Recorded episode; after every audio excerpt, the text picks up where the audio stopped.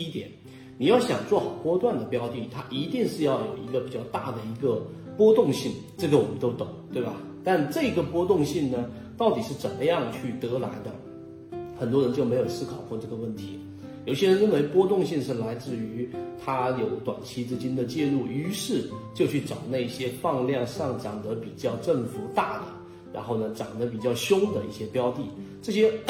我们都能理解，但是呢却不知道它要持续的给我们产生一定的波动性和活跃性，和吸引源源不断的游资也好，大资金也好进场，必须是要有足够的题材能够吸引的。而这个题材作为我们普通散户交易者是没有办法获取很有价值的信息的时候，我们圈子就开源了给大家这个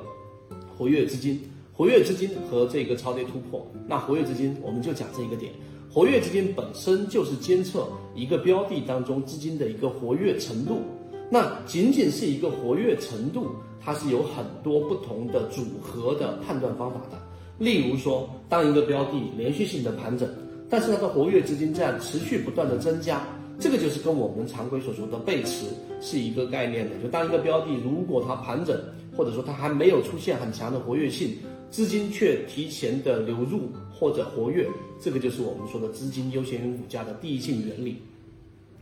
那还有一种组合呢，就是当一个标的如果是在持续的进行波段的时候，它的波峰相比于前面那波高点还有距离，就是还没有创新高。离创新高还有距离，但是呢，下方所对应的活跃资金，它的整个活跃资金状态已经创出前面新高了。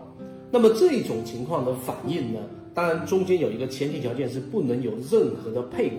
一旦配股，所有的活跃性或者说资金监测的这种交易模型，它都会大大的失效和模糊化。所以，当股价没创新高，但活跃资金创出前面新高的时候，这也是一种活跃度的一种表现。我们就在这个地方上讲两个点。那这是大部分人可能你要三年、五年左右，交易者你会去了解到的，寻找一个标的或者是一个标的池里面的这种非常规的这种表象，然后提前去做这样的一个介入，这是第一部分。